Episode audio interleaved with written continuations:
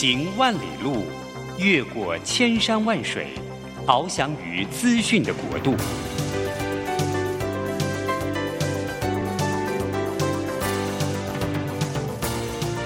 以全方位的视野，飞向更高更远的目标。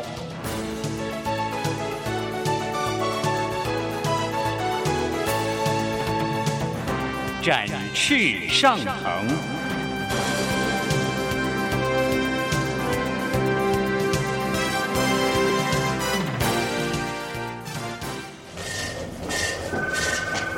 这工作不是我的专业，我之前没有做过啊。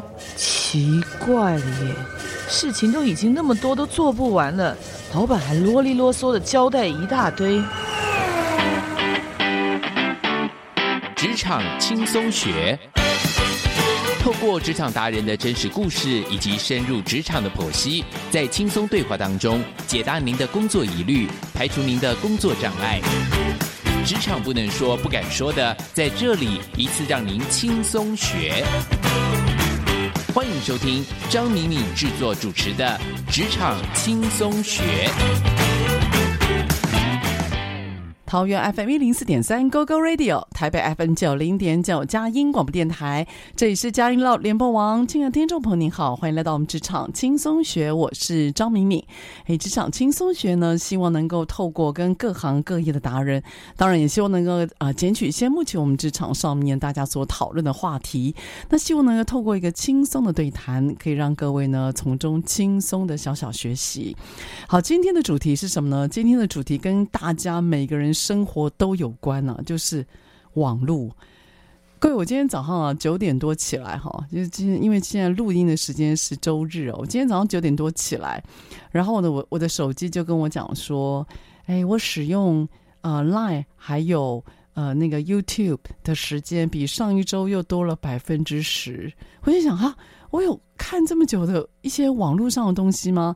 然后我的手机又告诉我说，啊，因此你每天看手机的时间是十小时，什么十小时？我就想有这么这么多吗？我一点都没有感觉。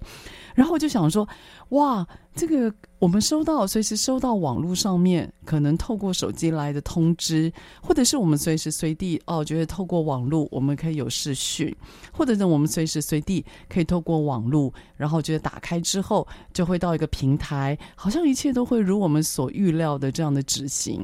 可是各位，你有没有想过，那这个网络的所有运作的背后，真的有这么神奇？而其实是有个看不见的手，他在后面帮助我们吗？所以我其实一直想要呃。就是聊这个职位哦，已经很久了。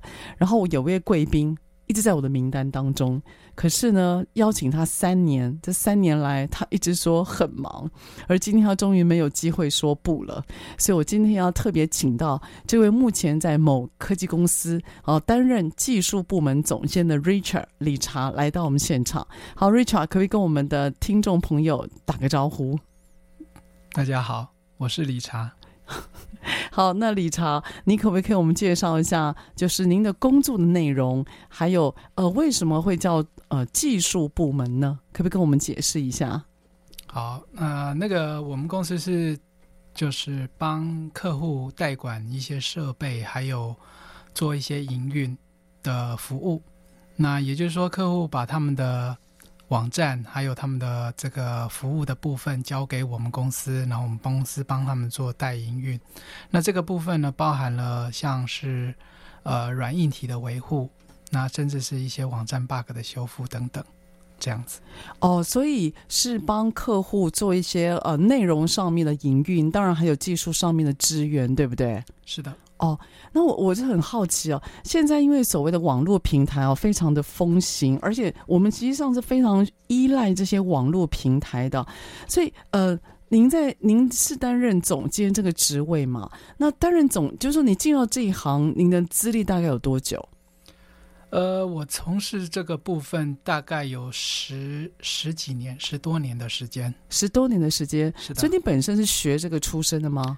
呃，我大学是念心理系的。哦，你大学念心理系，完全跟这个没有关系。对啊，完全跟这个没有关系。那为什么你会转到这个行业呢？或这个产业类别呢？啊、呃，因为我大学这个大四的时候，我去了一趟这个嗯精神病院实习，然后呢，呃，被这个里面的这个呃我的病患呢有深深震撼到。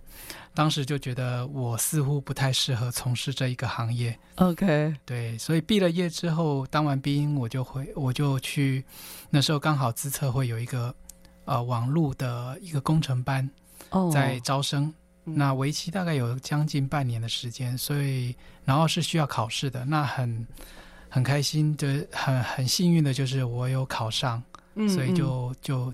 一脚踏入了这个 IT 这个产业哦，所以在心理系实习的时候把你吓到了，想说四年来的学习，结果呢把它付诸成现实的状况，那里面的病患真的把你心理系这个未来的出路的梦想给打坏了。可是为什么你会选择进到资讯？就如果你要转行，可是为什么是资讯这个产业呢？哦，嗯，因为我觉得既然人不好搞嘛，那我们来搞电脑，对。哦 所以是个极端，OK，呃，对，大学的时候也有修过这个相关的这个电脑课程，那当时就觉得非常的有兴趣。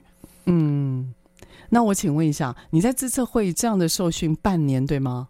呃，将近半年。哦，那那段的历程你学习到什么，而让你最后决定走这一行嘞？嗯，我们大概在这半年的大概五个月左右的期间。呃，大概我们所受到的是一个完整的一个 IT 的，包含作业系统啦，包含网络啊，嗯，好，甚至我们还做了一个专题，所以它有点像是把呃一两年左右的专科的一个就是 IT 的或者资讯的这样的一个课程，浓缩在这个五个月的时间。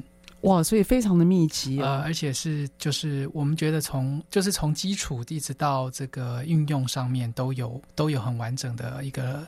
一个训练，嗯，所以你自己对于技，就是对于这所谓的呃科技的内容的喜好，然后让你在五呃五个月的时间之内非常密集的有了完整的学习哈。是的，那这次会呃这样子学习完之后，你的第一份工作是什么呢？或你之后你怎么安排你的职涯呢？嗯，这个又有点复杂了。就是说我在资策会受训完之后呢，其实。呃，我一直往科技公司去找相关的工作，但是我找的不是工程师。嗯，我第一份工作其实是担任企划的工作，是在一间啊、呃、做这个是在一间 IBM 的一个呃周边厂商，哦，他应该算是他的经销商，嗯、对，担任这个呃他们的一个呃产品企划的角色。产品企划，对，哦，所以那时候是 IBM 的周围厂商。是的，那这样子的呃业界的经验。加上你在资策会的训练，那时候给你的启发是什么？呃，给我的启发就是，嗯，我还是没有进到真正的技术这这一块嗯领域，嗯嗯、那只是说可以可以可以说就是在呃，在一个产品啊的销售，尤其是资讯产品的销售上面有一些初步的认识。哦，反而是从行销开始。哦，反而是对市场面比较有了解，对吗？对。哦，所以那时候你自测会刚学完，并没有直接直接运用技术，所以你反而进到了行销跟呃业务上面去磨练。你觉得像这一段的历练，对于你现在的工作有没有帮助？呃，我觉得呃，从行销到到业务这样的一个历练过程，能够第一个能够比较了解到前端到底客户在想什么。嗯，哦，那对于我现在的工作，其实是更能够了解。客户他到底的需求，还有他在想什么？嗯，那以及。我们当我们是这个角色的时候，我们在跟后端的 IT 的人员沟通的时候，那他们又是什么心情？对，大概我在两边的体体会是蛮多的。嗯嗯，那如果呃把你呃之前的经验啊，你放到现在来看，你会建议像大学里面资讯科系的学生，他大学或者是研究所毕业之后，可以先从事行销或业务工作先历练吗？你觉得呢？呃，其实。我觉得每个人都有他自己的一个轨道啦，当然不是说每个人都要要走这样的类似这样的路，因为一般来说，像大学资讯科学毕业的，他们很多就是第一步就是成为一个城市设计师，或对，对。好像很快就进到技术面，对，这个这个部分是比较多的，而且他们也比较容易进去。嗯嗯的确是，的确哦，所以那个时候你自己觉得，呃，这次会呃整个结训完之后，没有直接进入到技术的核心，可能是某方面在于你大学或者是你学校的本科，并不是科技相关科系，是吗？嗯，也可以这么说啦，就是我们对自己的技术那个时候来说。其实并没有把握说自己可以成为一个真正的技术人员，嗯、所以我觉得就是说，在虽然说在受受过一个蛮基础的一个训练之后，那我还是选择是一个比较算是嗯搭配 IT 工作的一个一个角色。那你会，所以再回到我刚刚的问题，因此你会觉得现在即使他学校本科是技术相关的学生。你会觉得他直接跳进技术相关比较好，还是先到市场跟行销磨一磨比较好？你觉得会有什么样不同的出路，或者什么样的特色？我觉得看个性没哦，看个性对哦，为什么？是因为有些人就是喜欢比较跟人接触，对对对。那有些人他可能就觉得自己的个性可能比较呃不喜欢呃那么的交际，或者是那么的应酬型的。嗯、那我觉得这样的人。他或许会选择啊、呃，去当一个工程师吧，就埋进去哈，就埋进去了。哎，只是我觉得有时候觉得年纪轻轻埋进去有点可惜，好像感觉他一些社会或人的历练会比较少一点。因为我觉得到后来技术还是会需要根据人，然后有不一样的变化哈。好，下个段落啊，我们想要再跟 Richard 谈一谈，就是啊，身为一个这个有关于技术部门的最高主管啊。所以我们都平常都在享用你们所维护出来的红利，可事实上我很好奇，你们有没有真正的上下班？好，我们下一段落再来聊一聊。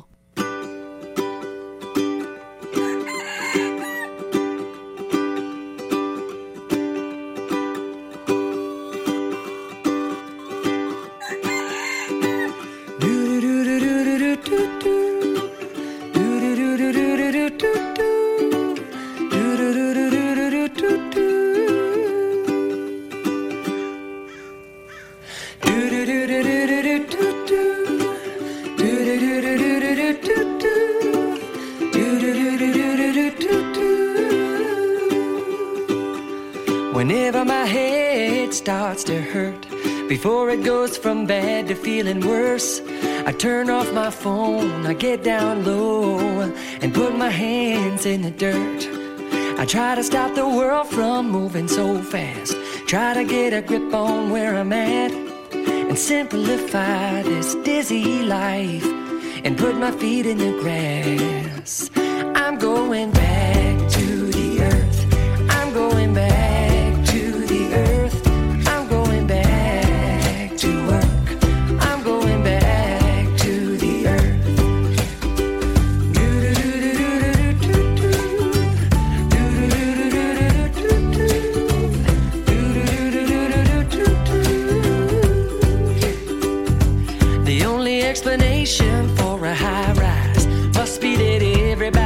to get high and move on up to a deluxe apartment in the sky. Well, the higher we go, the taller we grow. We lose sight of the land below where you can have your place up in outer space. Cause my home is where my food is grown. I'm going back.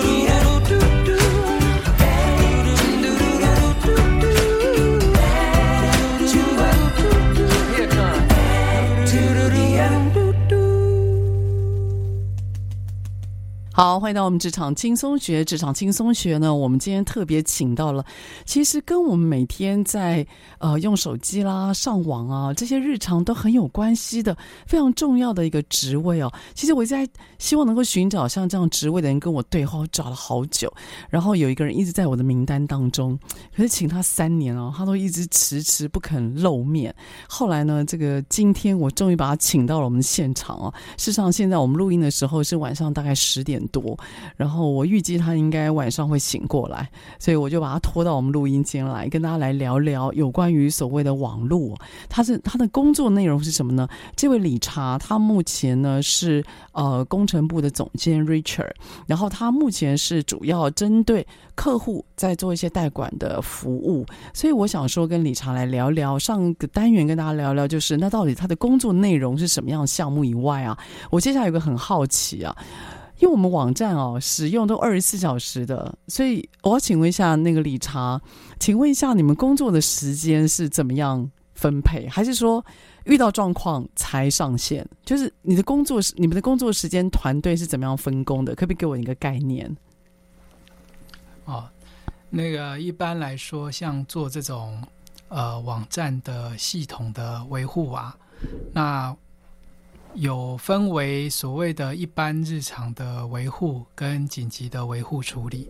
那一般日常的维护呢，平常大部分就是检查系统的一些这个运作是不是正常，然后呢，以及做备份的。就是定期的一些备份的工作哦，等等，然后还有甚至是一些网站的出错啊，这是属于日常工作的部分。那日常工作部分，呃，一般来说就是在上班时间进行。嗯，那这个网站最重要，另外还有就是，当然就是网站发生了故障。嗯，那网站发生故障呢，有当然就是有有几种可能啊。第一种当然就是设备的故障啊。不预期的故障，好，虽然我们平常有检查，但是不管是在软体或硬体，当它运行到某个程度的时候，突然有设备故障，那呃，通常在一个规划良好的情况底下，硬体的故障不会影响到网络，因为我们通常都会有备援。啊，那第二种情况，但是硬体的故障也需要做及，有时候需要做及时的维修。好，当这个备援的系统不是非常强强。劲的话啊，例如说有一些电力设备的故障，那么这个时候的紧急度就会比较高啊，因为电力设备故障的时候，有时候它的呃需要的这个它可能会切换到一个我们叫 UPS，就是不断电系统。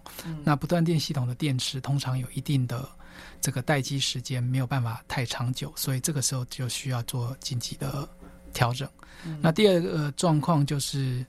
呃，目前常常碰到的就是所谓的骇客的攻击哦，骇客哦，嗯，那这个骇客的攻击呢，呃，通常都是针对有价值的资产的部分。好，嗯，那我相信在在银行业哈，在我们的客户里面，因为我们客户多半是做一些网站的商务啦、交易啊这些东西，那这些东西呢，呃，是有有一定的商业、有一定的价值存在。嗯，那所以呢。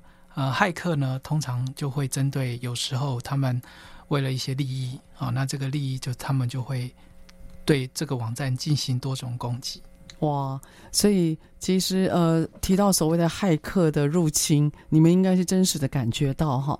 那呃，我我先问一个，你听，就是你刚有提到说有两种的维护，一个是呃两种的工作内容，一个是一般性的，一个是紧急性的。那紧急性的话又分两种，一个是设备紧急出问题，还有突然就是有骇客做攻击。那我我问一个有点不知道现在大家很好奇的，请问一下。如果说你们的机房啊，你会碰到机房嘛？就它要呃不呃，就是它不断电的，而且不能够停止运作。你们真的会放绿色的乖乖吗？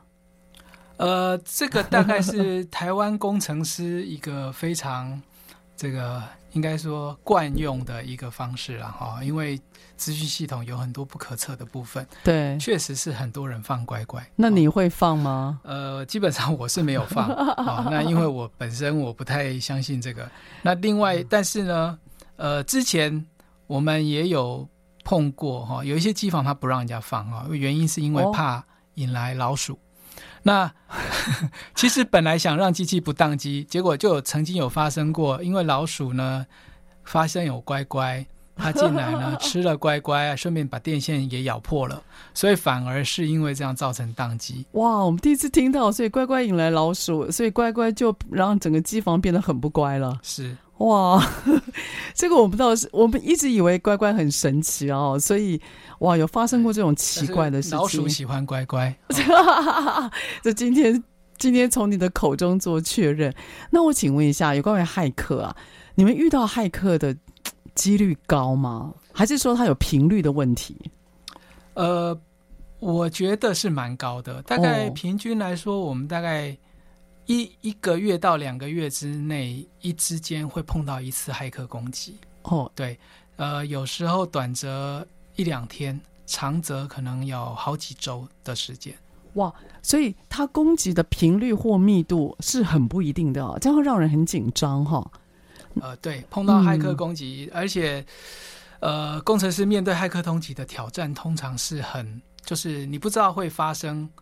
从从什么地方来，然后用什么方式，嗯、这些都是无法预期的。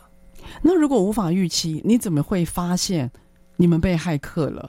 你们怎么发现的？最常发现是从客服部门就会来说啊，网站打不开，或者是说这个网站无法登录等等这些异常的状况。OK，有人会回报。对，是的，就通常都是客服部门会会发现，因为第一个客诉会进来。对对对对，所以那我请问，就如果他说假设网站他没办法打开，那你是如何马上去判断到底是系统发生故障，还是说骇客入侵呢？哦，我们会从网络的部分跟系统部分的承载两个部分做判断。嗯，哦、呃，目前大部分应该说，我们现在在网络攻击来说，一般来说会有两种主要的两种攻击哈，一种叫做这个。DDoS 攻击啊，叫做流量攻击。好，那这个流量攻击呢，它就是短时间内，它用非常大量的网络的频宽带宽来攻击。好，假设，所以把你的频宽吃掉，对，把我们的频宽塞满，塞满，啊塞满。然后呢，也就是说，呃，举个例来说，高速公路可能你有平常就是有五个车道，嗯，啊，但是呢，如果你车子一多，那车道塞车，那你后面的车要上来就上不来，嗯嗯，啊，那这个就是。属于 DDoS 网络流量式的攻击。嗯，那第二种攻击呢？它的手法啊，但是第一种攻击就对骇客来说，它要运用跟调动的资源比较大。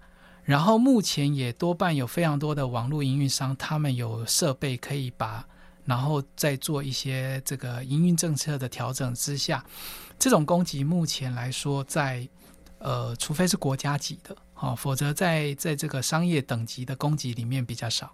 哦，你的意思是，它本身对于骇客所就骇客他所需要承载的技术，还有一些等等，他其实要动用的资源，就像你讲，它比较它比较大，它的成本比较高，或它耗费的心力比较多，或等等，是，是吗？对。哦，OK。那呃，除了您刚提到的 DDoS 的流量攻击外，还有哪一种攻击呢？那第二种就是针对你的网站的一个。呃，大部分是城市或资料库的攻击，我们叫 CC 攻击哈。那 CC 攻击最大的特色，它是它的网络流量不高啊，但是呢，它会把你的系统资源全部耗尽啊，也就是说，我们常看到你的电脑啊，比如说我们会看到我们的电脑那个网络主机 CPU 可能到达百分之百。那当然，当 CPU 百分之百的时候，你的网站服务也不能正常了。对对，哇，所以它会把你的 CPU 整个能量都耗尽了，有点像是把你的血抽干了那种感觉哈。嗯，对，嗯，哇，那请问呢？现在呃，你所碰到的，其实大部分应该都是属于 CC 攻击，对吧？对，我们目前来说，因为 CC 攻击它的这个第一个客户就是骇客，他所需要动用的资源不会像 DDoS 那么多那么大，嗯嗯，嗯、哦，但是它的攻击的手法比较多种，也比较细致，它会针对网站的弱点来进行攻击，很个别性的。对，哇，所以呃，会不会说，其实骇客他今天要针对你的时候，其实已经观察你们很久了呢？呃，多半骇客会有几个。阶段，第一个阶段一定就是他所谓的观察，嗯，啊，跟收集这个网站的弱点，嗯嗯，啊，然后呢，然后他会规划，然后规划之后，他就是寻找这个攻击的方式来做攻击，对，对哦，哇，所以看起来就是，呃，他要把你这条鱼上钩，其实已经盯了一阵子了，就对了，嗯，多半都是这样子，嗯嗯。嗯。哇，所以这个其实蛮有画面，尤其 Richard 你在谈有关于所谓呃这些攻击啊，你会分两类，然后你会分提到所谓的那个 DDoS 还有 CC，我觉得你的那个分类可以让我们对于这个资讯整理的很清楚。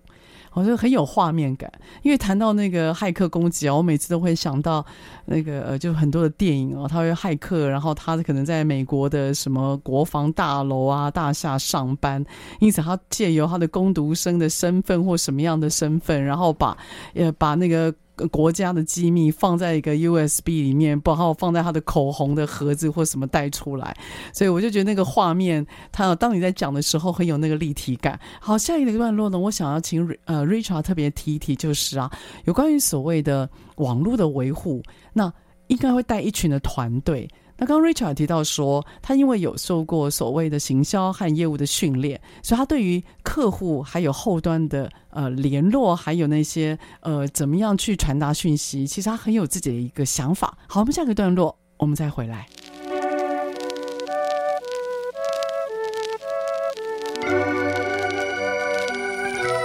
I know that it might sound strange, but you make my season start to change. It happened so suddenly, like heaven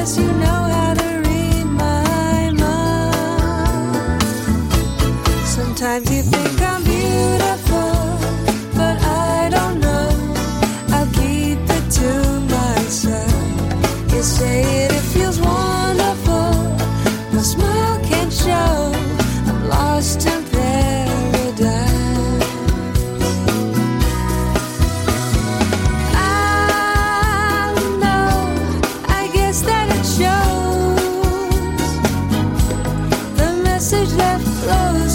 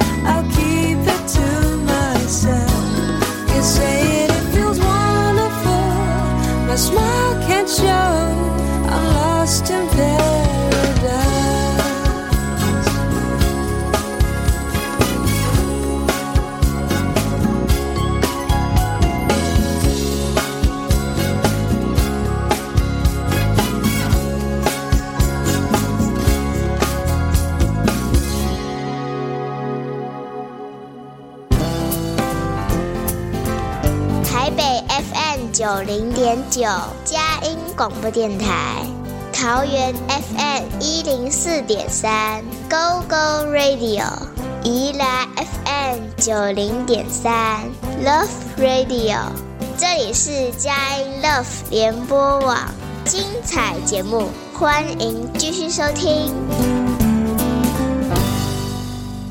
好，欢迎到我们职场轻松学。职场轻松学在每个礼拜三早上八点到九点播出。在车上的朋友呢，您可以定频您的收音机，桃园是 FM 一零四点三 Go Go Radio，台北 FM 九零点九佳音广播电台。当然了，朋友们你们可呃也可以在手机上面你打关键字“职场轻松学”，那我们的节目呢都会 on 在 Podcast 或者是 SoundOn，其实呢你就可以随选随听哦。好了，我们今天呢访问的特别来宾哦，就像我一开始。跟大家所说的，我邀请他上节目了三年了，他一直拒绝我。他今天呢，终终于趁一个这、个他没法抗拒的那个呃理由跟时间，因为我们现在录音时间是晚上大概十点多，那他刚好晚班，我觉得他大概也没有办法再拒绝了，所以我把他拉到我们的录音间来。那理查要跟我们来谈一谈有关于所谓的网络，那怎么样去做维护跟工程这件事情哈？呃，借由上一个段落，我想要问一下理查，就是啊，你刚刚提到一个重点哦，骇客他今天可能会针对网络在设计的时候有他的缺点或有他的弱势，因此他就呢以此来做攻击。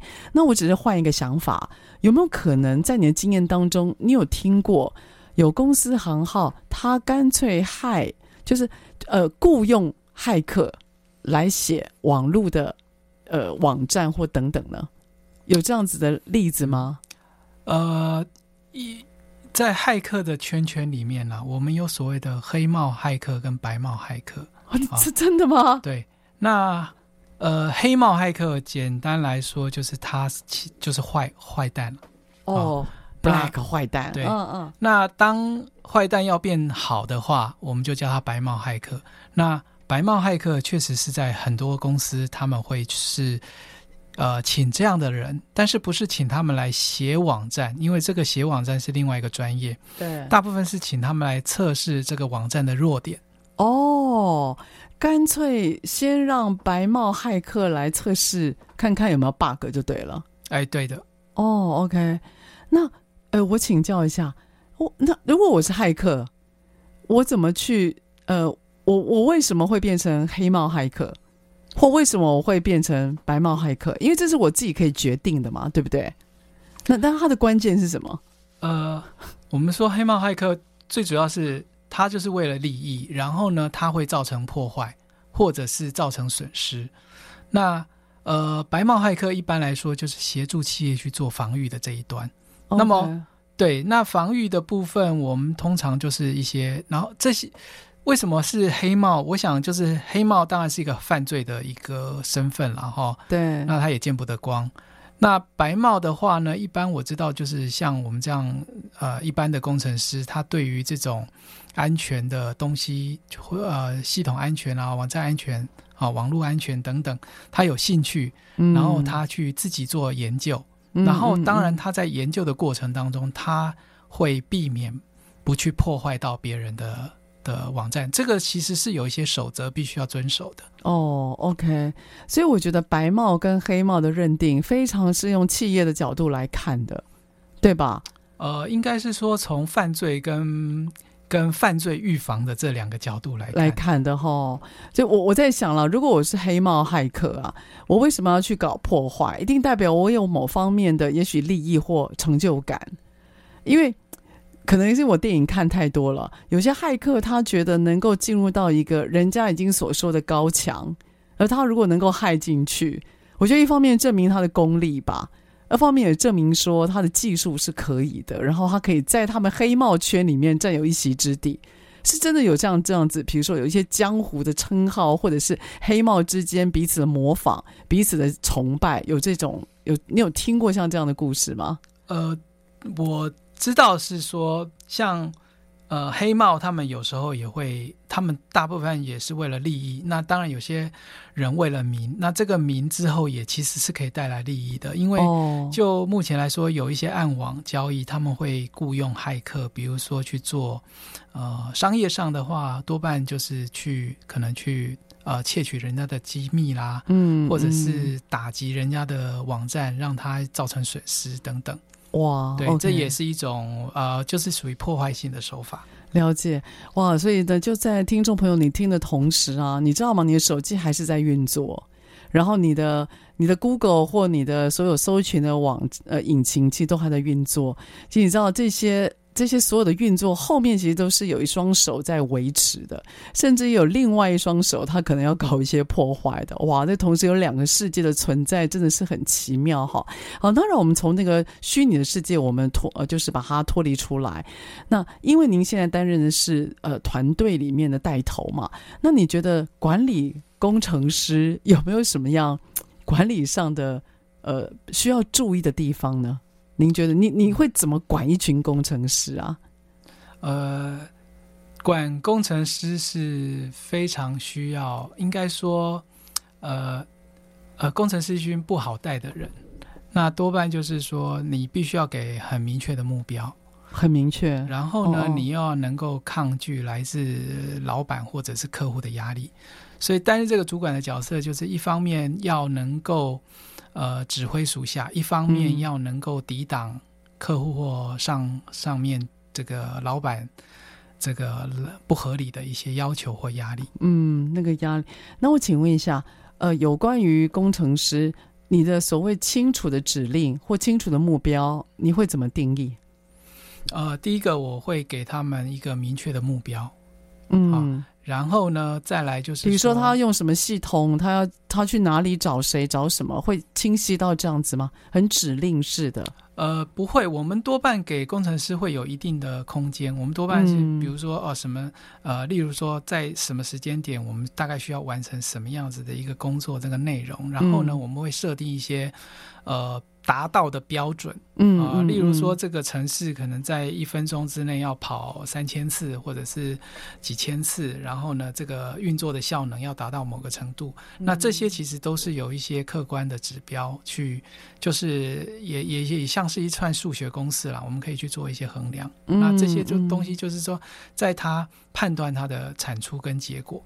哦，了解哦，所以你比较像是用指标在做管理，不一定只是单纯用目标在做管理，嗯、对不对？你会用指标来做过程的一些引导，还有要求就对了哈。呃，对的，因为其实，在资讯系统这边，这个这个部分是比其他的的。的一些工作，嗯，可以设定更明确的范围哦。因为就像你讲，它可能会有公式，它会有一些比较明确的规格，就对了哈。是的。那再回到我其实一开始啊，我好奇的，你们是二十四小时待命吗？整个工程部门、技术部门是二十四小时待命，这是肯定的，肯定的。对，这是宿命啊。对。哦，OK。所以你们没有所谓的轮班制吗？呃，会会轮班。会有轮班，但是身为主管，哦、其实是呃，除非我们在飞机上，除非我们在这个这个没有办法联络的地方，无法抗拒的原因，我们一定会被找到，而且一定会被要求。这急扣啊！这个当这个当当下属都没办法解决的时候，就你就是最后一线。那我请问啊？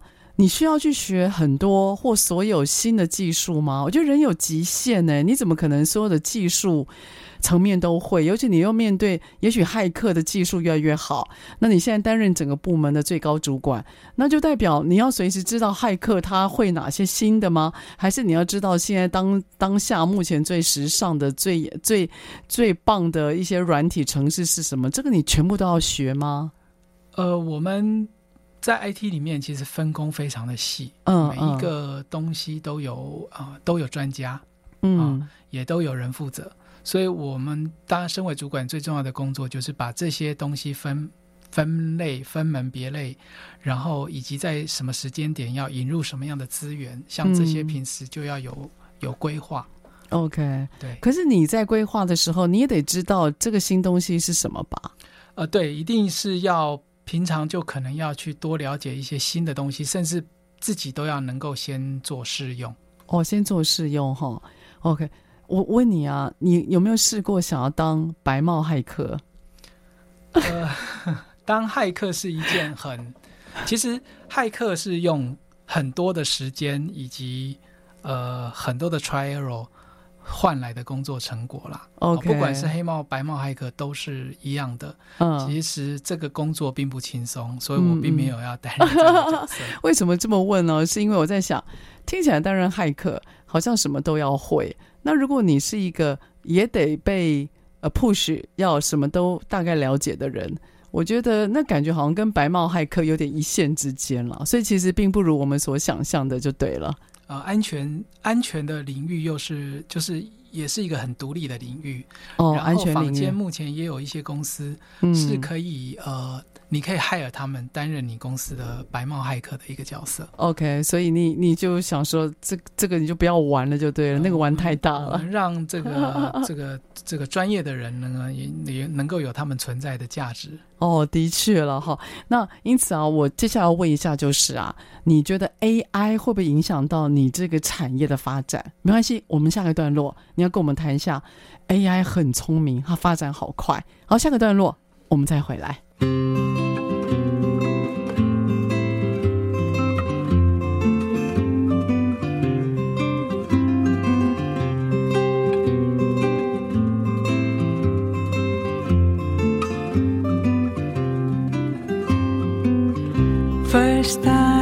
Saw my son, I knew I was in love because he was a gift I got from somewhere up above.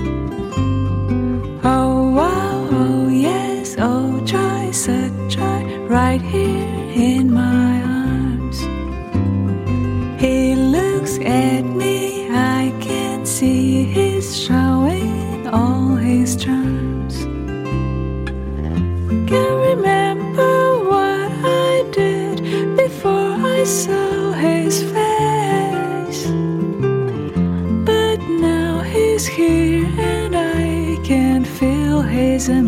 amazing grace. Watching him play somehow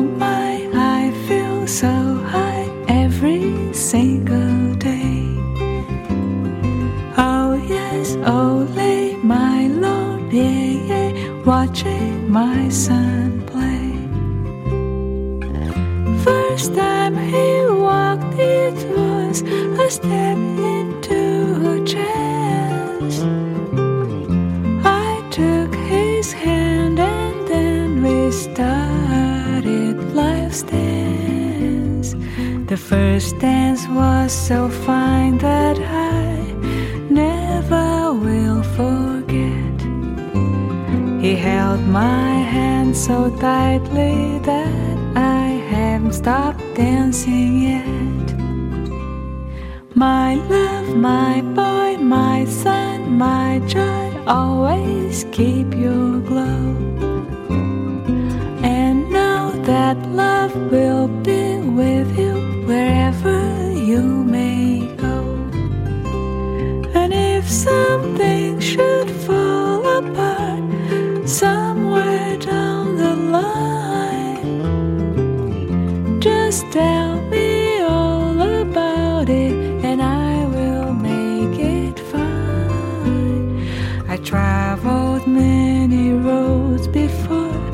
but somehow they were wrong.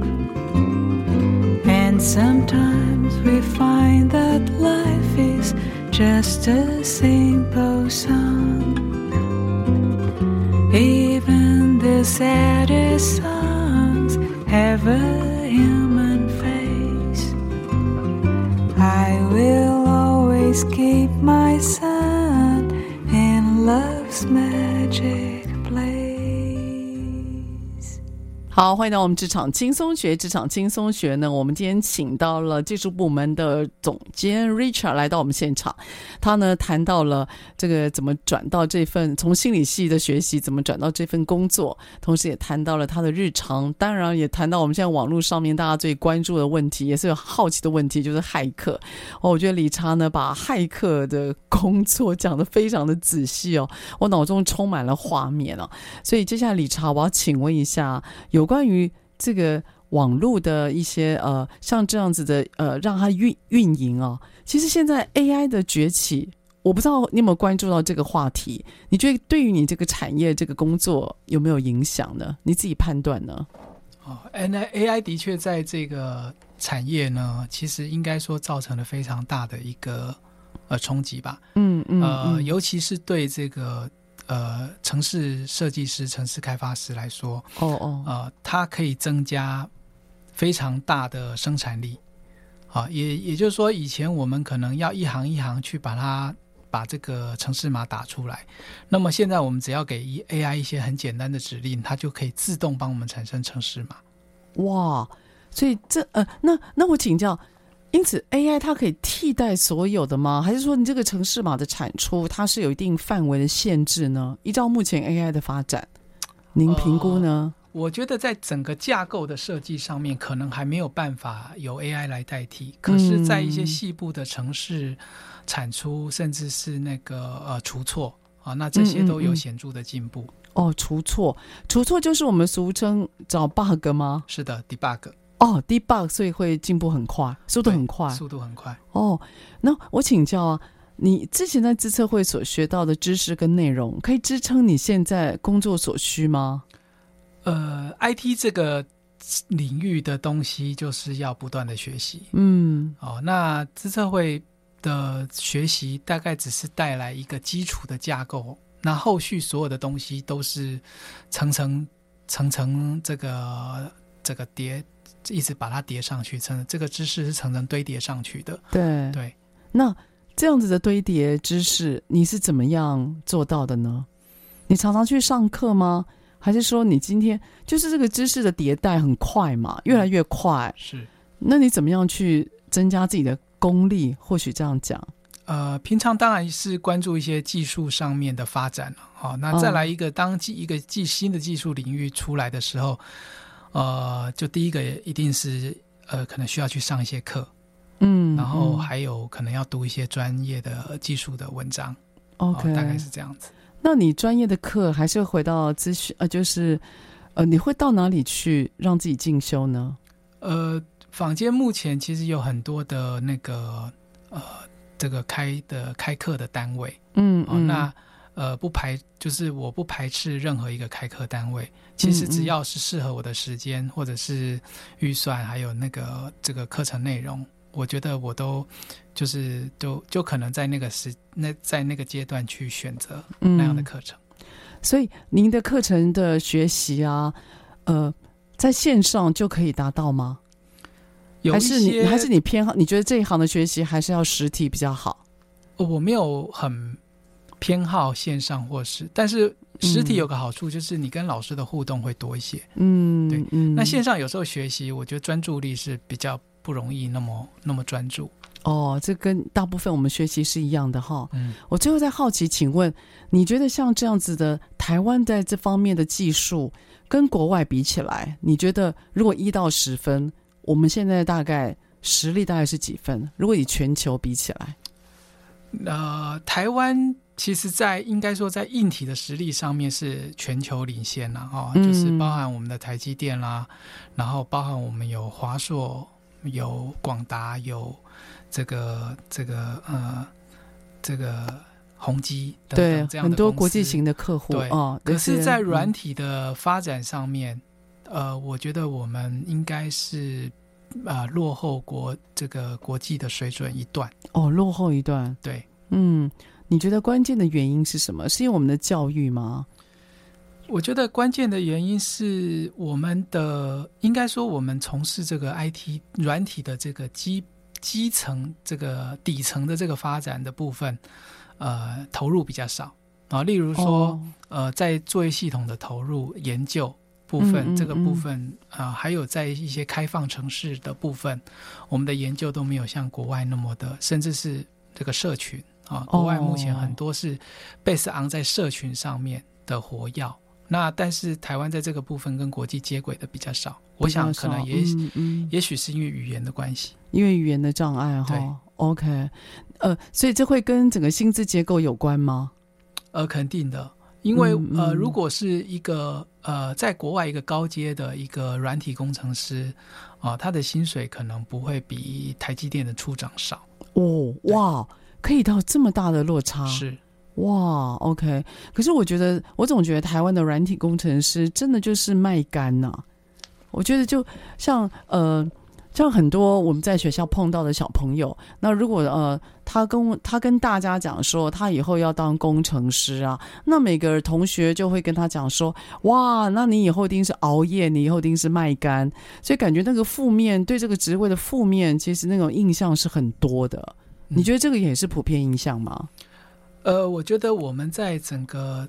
呃，应该说工程师的资源体系上可能不是那么的好了哈。嗯、例如说很好的专，嗯、其实这还需要很多周边来搭配。例如一个良好的专案管理制度。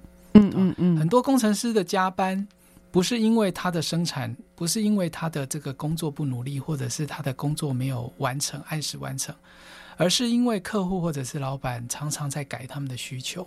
哦，好，那这个改需求有时候一旦失控，会造成呃后面这些等于是下游的人员，他不断的去修改加班，然后甚至整个城市修改的，它它会变成叠床架屋，以及到最后可能也许开发的东西可能会全部重新再来，都有可能。哇，好可怕！所以这也是你刚刚有提到的，你也许会某方面会去。挡一些老来自于老板或客户的压力是吗？嗯，是的。哇，那至于这个对上跟对下沟通，我觉得夹杂在中间，真的是一个很辛苦的工作哈。嗯，这个真的是难免了哈。好，那因此啊，我要问你最后一个问题，也是我会问每个来宾的最后一个问题啊。如果人生再来一次，你心理系毕业之后，你会进入到资讯产业那个这个类别吗？为什么？呃，应该还会吧，因为我觉得我还是蛮喜欢这个 IT 这个产业的工作，即使是二十四小时待命嘛、呃。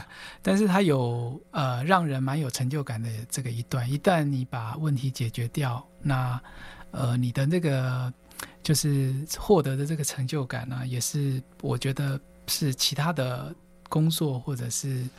这个比较难取代的，所以你有你的成就感是在于你解 bug 的那一那一个瞬间，是吗？嗯，应该说完成工作的那一瞬间，因为每一个工作它的复杂度其实蛮高的。那当你可以完成这么复杂的工作，嗯、然后看到一个很完整、很棒的成果的时候，那那个那个成就感是让你觉得非常棒的一件事情。所以你还是会走这一行哈？呃，是的。哇，这个我我觉得啊，这。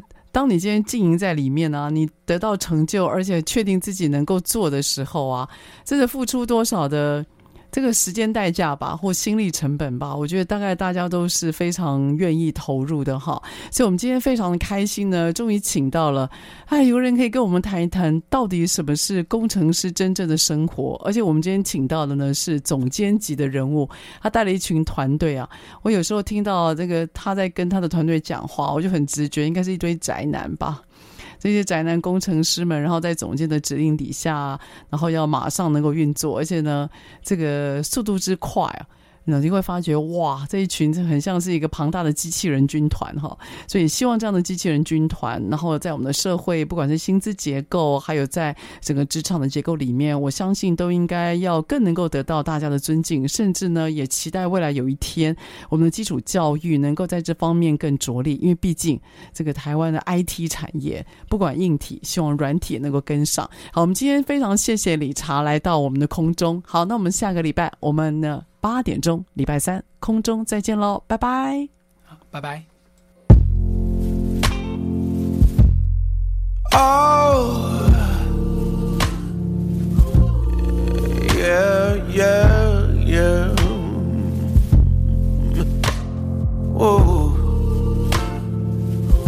I'm not worried about tomorrow. While we're still, while we're still, while we're still soaking in today.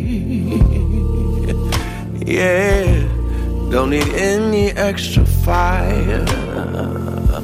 No, cause we will, cause we will, cause we will end up burning down this place.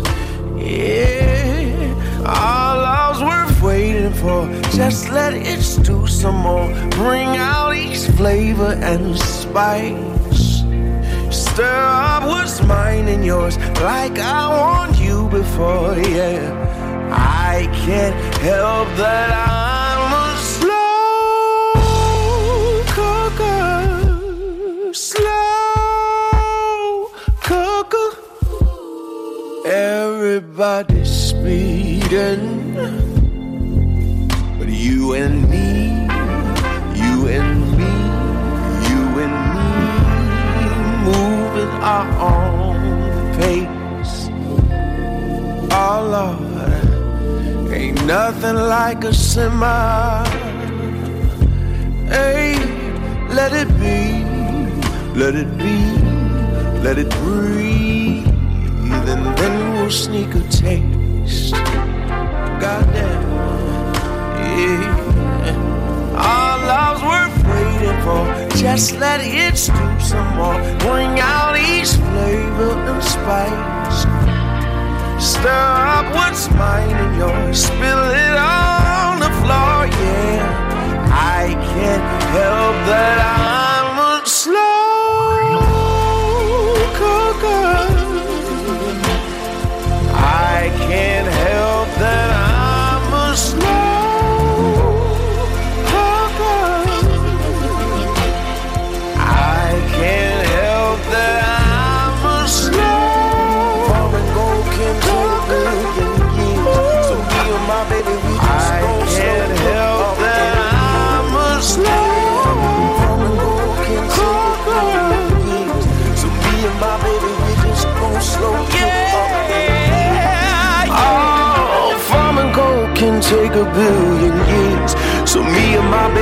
just gon' slow cook up in here.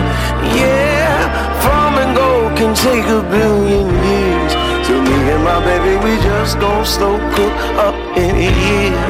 Hey, farming gold can take a billion years. So me and my baby, we just gon' slow cook.